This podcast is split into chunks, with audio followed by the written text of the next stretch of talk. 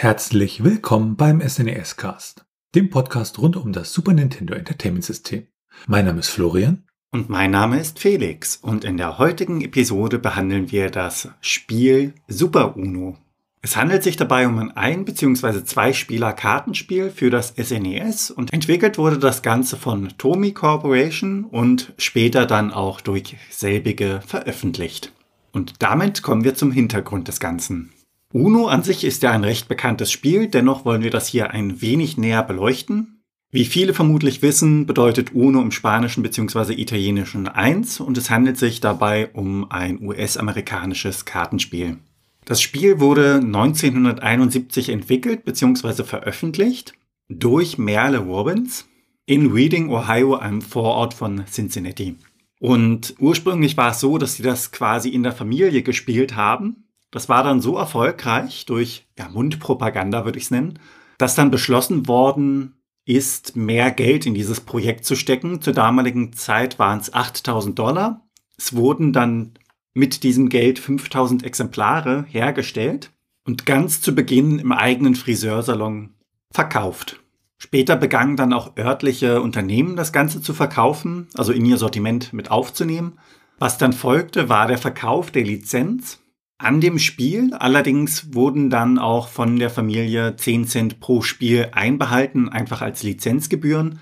Die Lizenz an sich wurde für 50.000 Dollar verkauft und zwar an ein Bestattungsunternehmen, dessen Besitzer Robert Tisek war. Allerdings war er nicht der Einzige, der da beteiligt war, sondern das war eine Gruppe von Freunden, die die Lizenz bekamen. Und daraus gründeten sie dann die International Games Incorporated, um Uno als Spiel vermarkten zu können. Die Spiele wurden dann von Salzman Printers hergestellt und 1992 wurde dann die Firma International Games Teil der Mattel Unternehmensfamilie. Soweit zur Geschichte bzw. der Historie dahinter und das Spiel an sich ist ab sechs Jahren freigegeben, um darauf wieder zurückzukommen und kann mit zwei bis maximal zehn Spielern gespielt werden. Wie der Name an sich schon andeutet, also Uno 1, sollte man seine Karten schnellstmöglich loswerden. Durch mehrere Runden hinweg ist es das Ziel, 500 Punkte zu sammeln. Und diese bekommt man dann durch die Karten der Mitspieler. Das heißt, wenn man das Spiel als erstes beendet, haben die Gegner im Normalfall noch mindestens eine Karte auf der Hand.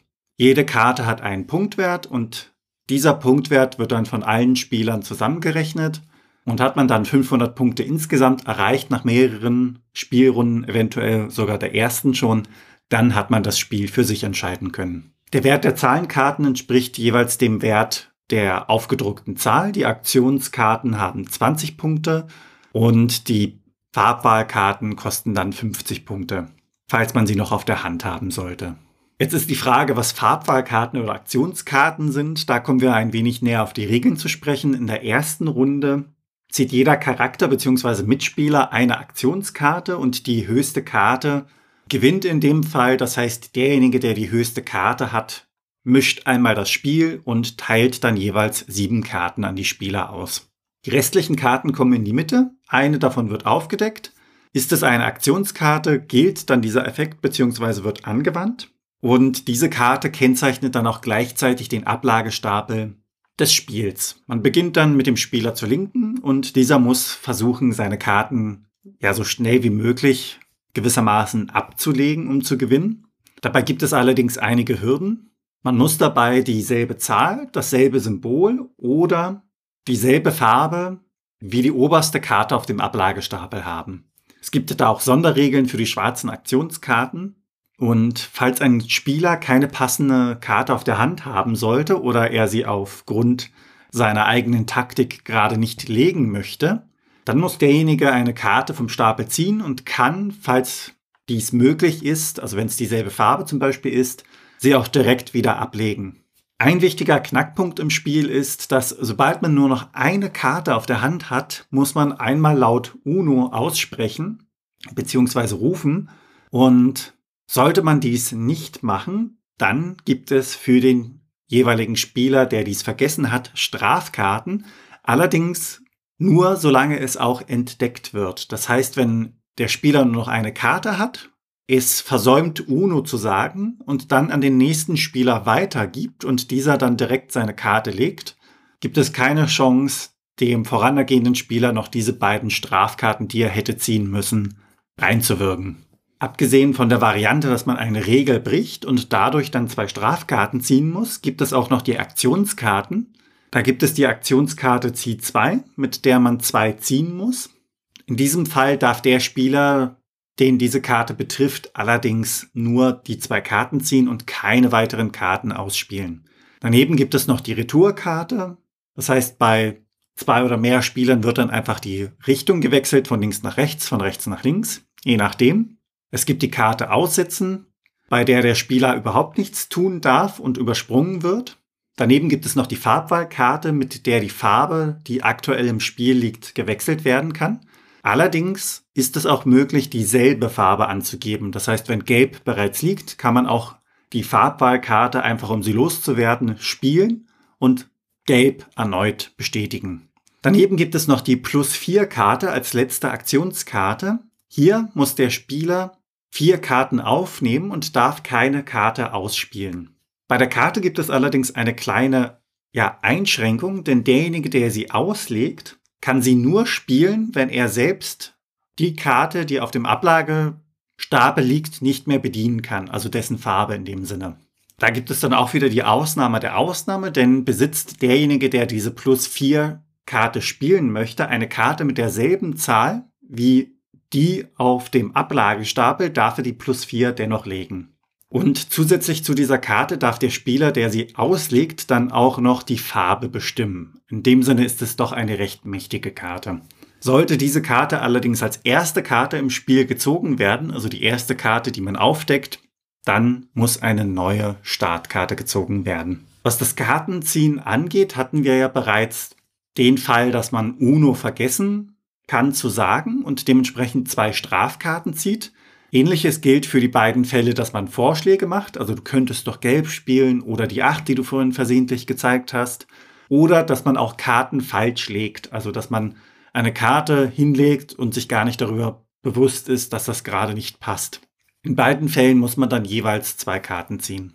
Von Uno gibt es dann noch eine unglaublich variantenreiche Vielzahl von Wegen, wie man es spielen kann, wie man die Regeln anpassen kann.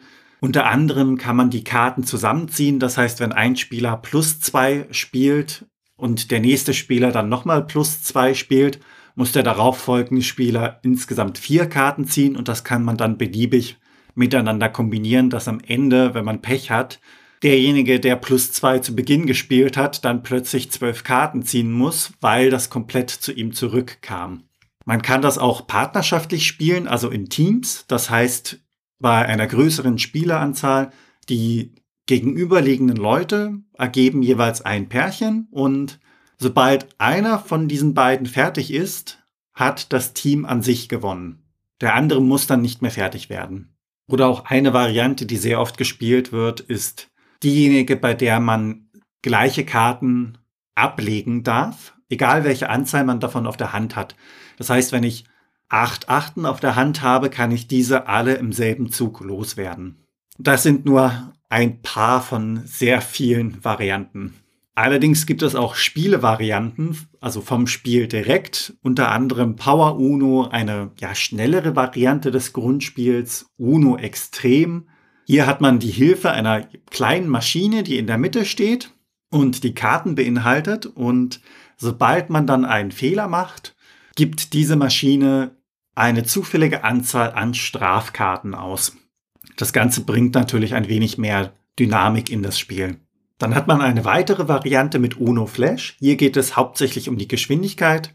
Daneben gibt es noch ja, Ableger beziehungsweise Varianten wie Uno Junior, Flip, DOS, Uno H2O, Uno Dice, als auch einiges an Themen beziehungsweise markenbezogene Varianten wie zum Beispiel Uno Harry Potter oder das Spiel, was wir heute behandeln, also einem Ableger für das SNES. E Man sieht also, es gibt da wirklich ein Großteil an Varianten und Ideen, wie man das Spiel spielen kann. Damit widmen wir uns dann der Geschichte. Und da schauen wir uns einmal die Firma äh, Tomy Corporation an. Und hier die Firma Tomy Corporation, äh, der Name kommt vom Gründer Tomiyama und ähm, wurde noch ein bisschen eingekürzt sozusagen. Und ist eine große Firma, die wurde ähm, 1924 gegründet und ähm, konkurrierte halt auch mit anderen Spielzeugherstellern wie Bandai zum Beispiel. Und sie haben halt versucht, unterschiedlichste Sachen zu kaufen, also Lizenzen, und äh, das hat nicht so gut geklappt. Aber sie haben dann irgendwann, sind sie in die Pokémon-Lizenz gekommen, haben dort die kommerziellen Rechte gekauft und Bandai hatte das damals nicht so auf dem Schirm, weil sie sozusagen noch mit ähm, dem Tamagotchi beschäftigt waren. Und äh, später äh, hat die Firma dann Takara gekauft, ein ebenfalls ein Konkurrent und äh, heißen dann Tomi beziehungsweise Takara Tomi in Japan nach diesem Kauf beziehungsweise der Fusion der Firma. Sie haben unterschiedlichste Sachen hergestellt, also von Brettspielen und solchen Geschichten bis äh, Beyblade oder auch ähm, ja so Heimcomputer wie den äh, Tomi Tutor. Und unter anderem haben sie auch ähm, ja Spiele veröffentlicht und bei diesem Spiel äh, Super Uno haben sie dann sozusagen von ihrem Konkurrenten, nämlich Mattel, äh, die hat sich die Uno-Lizenz geholt und haben ein Spiel entwickelt, äh, ja, um dieses Uno-Spiel halt für Super Nintendo umzusetzen. Über die Entwicklung selbst ist dabei relativ wenig bekannt. Auch äh, an dem mitarbeitenden Team weiß man nicht wirklich, wer da dran mitgearbeitet hat. Der einzige Name, der da sozusagen nach außen gedrungen ist, ist ähm, Toshiyuku Takine, der nämlich die Musik gemacht hat. Veröffentlicht wurde das Spiel schlussendlich in Japan am 12. November 1993 und es ist ein Exklusivtitel, erschien also nicht in Nordamerika oder Europa. Und damit schauen wir uns erstmal das Setting von Super Uno an. Super Uno ist die Umsetzung des Kartenspiels für das SNES. E der Spieler hat dann allerdings auch ein paar Anpassungsmöglichkeiten, wie zum Beispiel die Anzahl der Spieler und spezielle Regeln nach denen dann gespielt werden muss. Das Ganze ist dabei in einem, ja, hellen, cartoonartigen, bunten Stil gehalten und die Spieler werden dabei durch Anime-Porträts dargestellt. Und damit springen wir dann auch direkt zum Gameplay. Man hat zu Beginn des Spiels nicht das Gefühl, in einem Kartenspiel zu sein. Es wird zwar der Titel Uno groß eingeblendet, allerdings zieht im Hintergrund eine große Stadt mit ihren Wolkenkratzern vorbei. Inwiefern das dann mit dem Kartenspiel zusammenhängt, ist schwer zu sagen. Im nächsten Schritt kommt man dann zur Porträtauswahl. Dort wählt man ein Porträt für sich als auch für den zweiten Spieler bzw. den Computergegner aus. Insgesamt kann man dabei aus 16 Fotos wählen. Diese sind in einem 4x4 Raster angeordnet und vom Stil her ist das, wie gesagt, im Setting schon ja recht niedlich gezeichnet. Es hat was von einem Anime und durch das Spiel begleitet einem auch eine Figur, die links unten im Bildschirm steht, welche im späteren Verlauf dann auch das Spiel kommentieren wird. Im nächsten Schritt wählt man dann einen Regelsatz aus, also welche Variante möchte man spielen. Und dann befindet man sich in dem Sinne schon im Spiel. Vom Bildschirmlayout wird das Spiel dann in verschiedene Abschnitte geteilt. Man hat auf der linken Seite drei Karten, die senkrecht untereinander stehen. Auf der rechten Seite ist das Ganze dann gespiegelt. Auf der linken Seite, die unterste Karte, stellt das eigene Charakterporträt dar. Auf der oberen rechten Seite dann gewissermaßen diagonal gespiegelt sieht man das Charakterporträt des Gegners. Ganz unten mittig sieht der Spieler seine eigenen Karten, die er aktuell im Spiel zur Verfügung hat. Mittig befindet sich der Ablagestapel als auch die letzte ausgespielte Karte und direkt darüber steht dann wieder das kleine Männchen, was wir bereits in den Einstellungen gesehen haben, das jetzt als Begleiter im Spiel da ist, beziehungsweise in dem Sinne die Spielzüge kommentiert, den Spieler durchleitet. Während der Spielzüge verändern sich mitunter auch die Porträts. Das heißt, hat man einen guten Zug gemacht, dann kann der Gegner schon einmal entsetzt aussehen.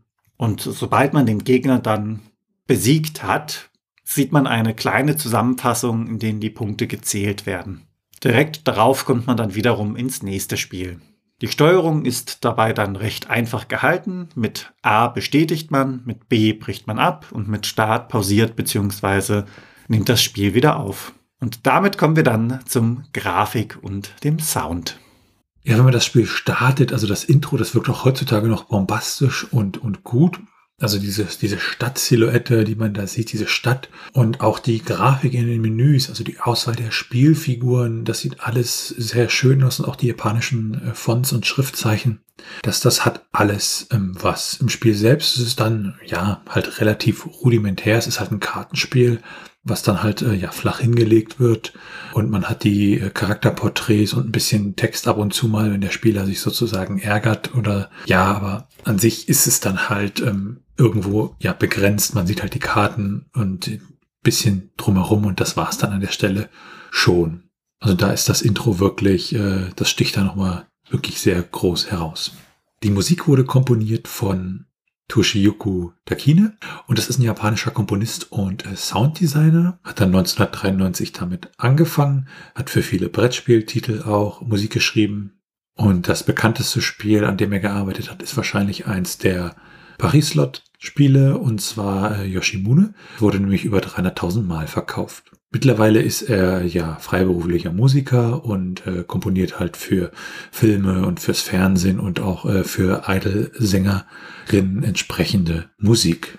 Also neben Super Uno hat er dann unter anderem für Super Shogi 2, Quotient 4 oder Kui Kui entsprechende Musik gemacht.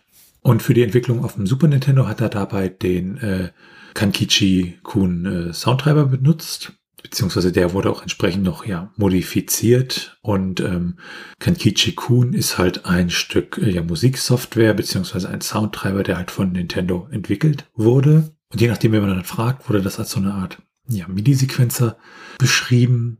Aber man sagt auch, äh, dass halt äh, man die Musik dann Assembler schreiben musste, je nachdem, äh, wen man da wirklich gefragt hat. Das kann natürlich unterschiedliche Stände dieser Software dann irgendwo abdecken.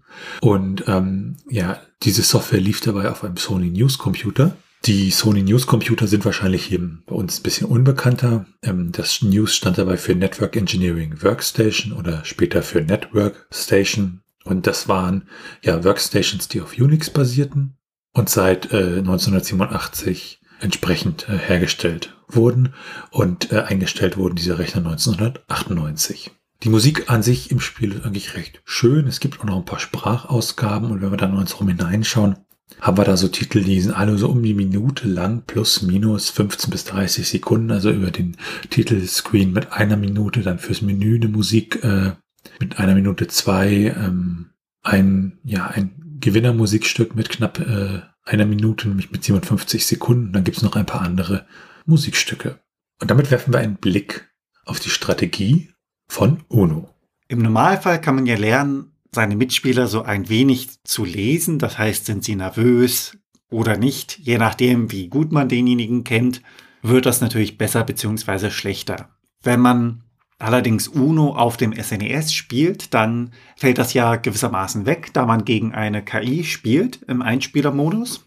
Da hat das Spiel allerdings versucht, durch ja, die Texte als auch die Porträts den Charakteren so eine Art von ja, Charakter oder Hintergrund zu geben, was man als menschlicher Spieler jedoch nur minimal nutzen kann. Was dann als schwierige Variante bleibt, ist das Kartenzählen. Man kann natürlich aufgrund der Gegebenheiten des Kartenspiels, also wie viele Karten hat das Spiel insgesamt, wie viele Aktionskarten gibt es, wie viele Farbwahlkarten gibt es, sich seine Wahrscheinlichkeiten da berechnen und dementsprechend schauen, wie die Wahrscheinlichkeiten dann liegen, dass der Gegner gerade die Karte auf der Hand hat, von der man glaubt, dass er sie auf der Hand haben sollte. Für ein normales Kartenspiel unter Freunden ist das allerdings, glaube ich, viel zu viel und dementsprechend einfach übertrieben. Man kann so auf kleinere Dinge achten, spielt jemand sehr oft dieselbe Farbe, insbesondere wenn gerade zurückgewechselt worden ist, dann ist die Wahrscheinlichkeit natürlich höher, dass er diese Farbe noch als letzte verbleibende Karte auf der Hand hat. Umgekehrt gilt dies allerdings auch, wenn er bei Gelb bleibt, dann wird seine Karte vermutlich gelb bleiben. Das sind so die Basisstrategien. Die Sonderkarten, die man hat, sollte man sich aufheben für Momente, in denen man sie wirklich braucht. Gerade am Ende werden diese immer wertvoller. Allerdings wird am Ende ja auch jede einzelne Karte, die man noch auf der Hand hat, bestraft, weil das Punkte für den jeweiligen Sieger dann gibt.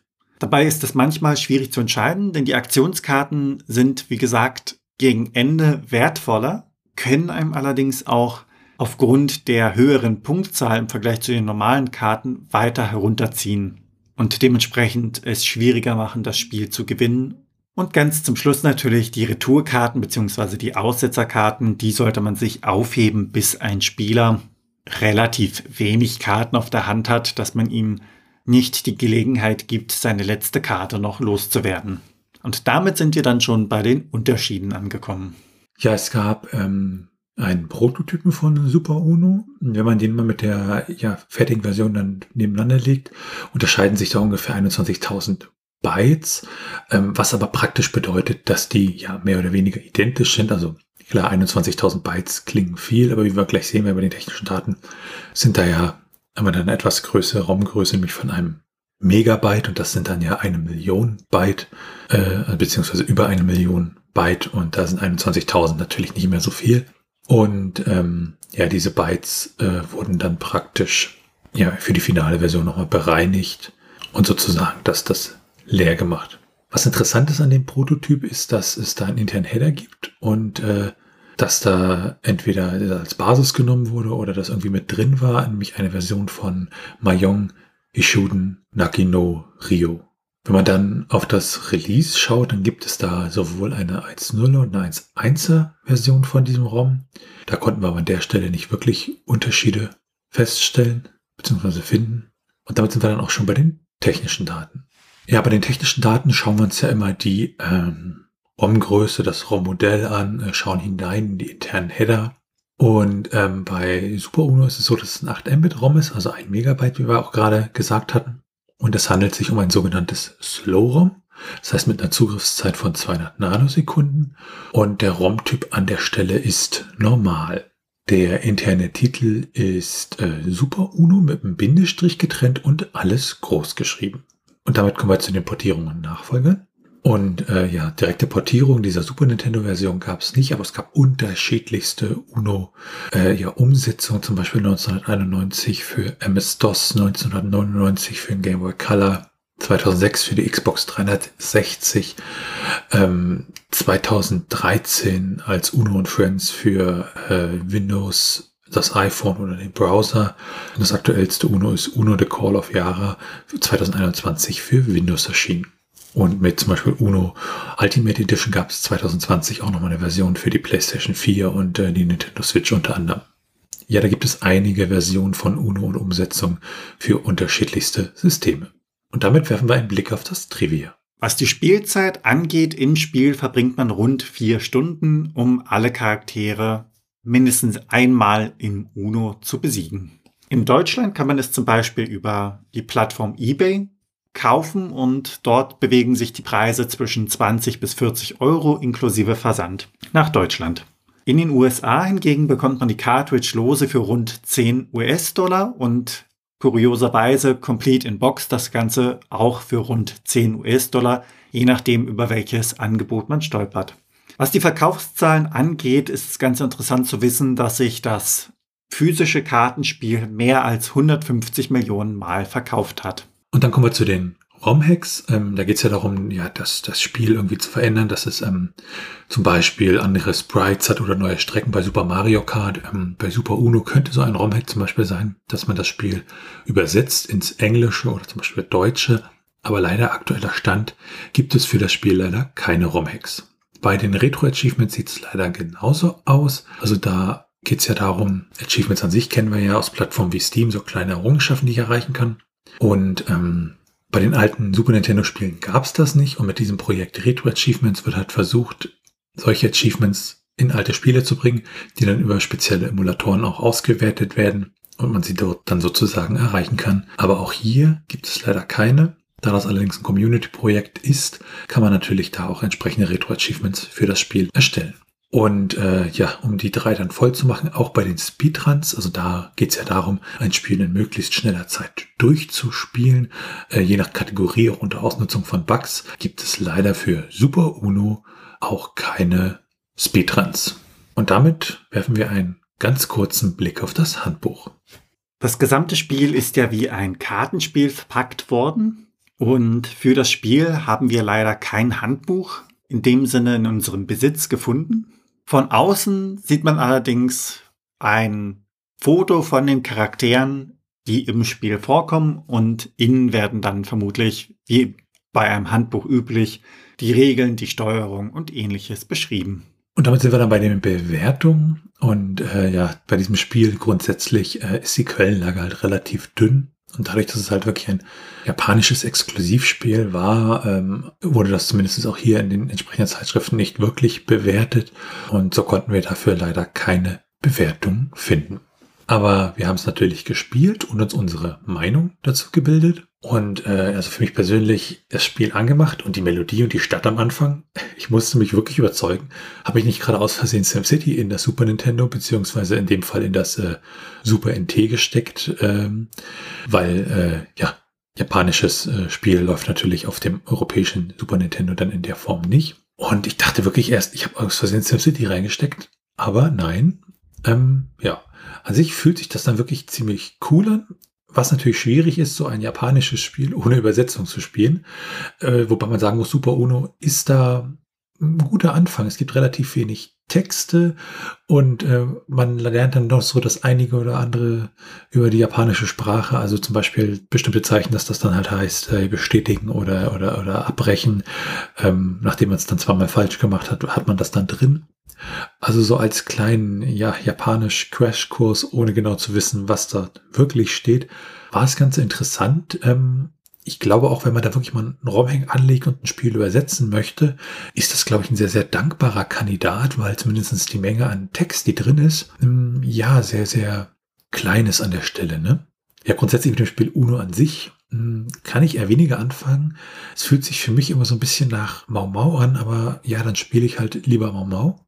Und äh, bei dem Spiel stellt sich auch wirklich mir im Gegensatz zu Monopoly dann doch wirklich die Frage, warum man da eine Umsetzung ja für einen Computer braucht. Ähm, also bei Monopoly verstand ich es noch irgendwie, wobei wir da auch einige Kommentare hatten, die halt sagten, ähm, Brettspiele halt lieber in der echten Welt und ich das auch durchaus nachvollziehen kann.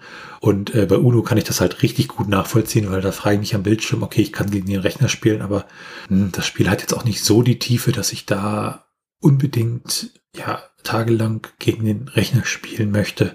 An der Stelle dann doch lieber das echte Kartenspiel. Wie waren deine Erfahrungen mit äh, Super Uno, Felix?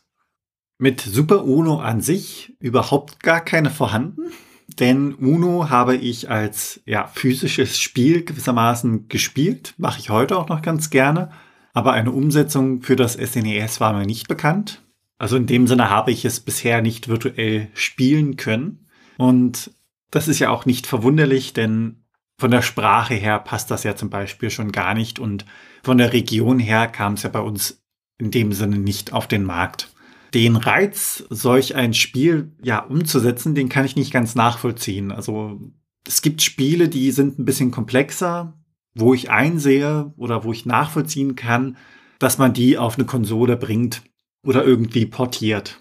Aber ein Mau-Mau-Spiel, ein Uno-Spiel, da weiß ich nicht genau, wo der Reiz des Spiels dann ist, weil für mich wird dieser erst erzeugt, wenn man das wirklich mit menschlichen Spielern spielt.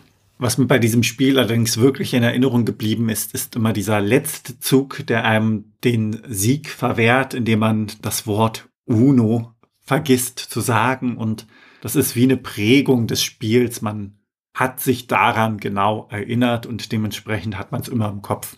Ich war beim Intro zwar ein wenig ja verwirrt, weil das war ungewohnt, aber von der Machart her ist das Spiel eigentlich schon ganz gut ja umgesetzt worden. Also sie haben da schöne Grafiken, schöne Musik beziehungsweise einen schönen Sound dahinter und haben äh, auch versucht, den Charakteren ja eine Art Persönlichkeit zu geben. Und Uno ist ja in dem Sinne unser erstes japanisches Spiel, für das es keine Übersetzung gibt. Dementsprechend war das auch so eine eigene Erfahrung, das mal zu spielen. Und man merkt, dass der Stil irgendwie schon so ein bisschen anders ist im Vergleich zum europäischen. Und damit sind wir am Ende dieser Episode vom SNES Cast. Wenn ihr Fragen, Anmerkungen, Themenvorschläge oder Kritik habt, dann könnt ihr uns gerne schreiben per Mail an info@snescast.de oder ihr könnt uns auf unserer Webseite auch unter den einzelnen Episoden Kommentare zu diesen hinterlassen. Wir freuen uns sehr über eine Bewertung bei Apple Podcast so als größtes ja, Podcast-Verzeichnis und da sind die Bewertungen dann halt auch entsprechend relevant oder auch anderen Podcast-Portalen. Und natürlich könnt ihr uns auch persönlich empfehlen. Ihr könnt uns auch auf Steady unterstützen. Das ist sowas wie Patreon bloß in Deutschland angesiedelt. Und dort kann man halt seine, seine ja, Lieblingskreativprojekte zum Beispiel monatlich entsprechend unterstützen. Und da freuen wir uns natürlich drüber, wenn ihr das macht. Und es hilft uns, diesen Podcast zu machen. Und ein paar Unterstützer dürften wir da auch schon, äh, ja, versammeln. Und an dieser Stelle von uns beiden wirklich nochmal ein ganz, ganz großes Dankeschön.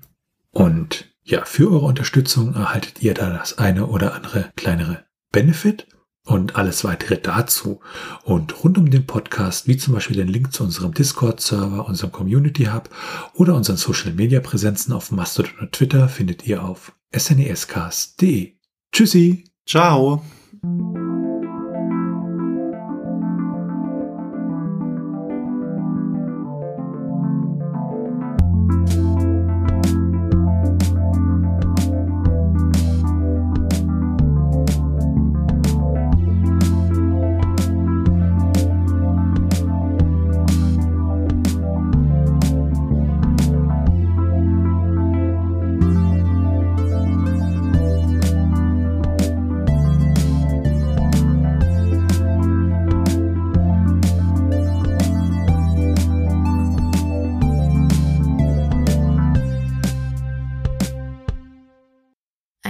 Produktion von Tone H. T1H.net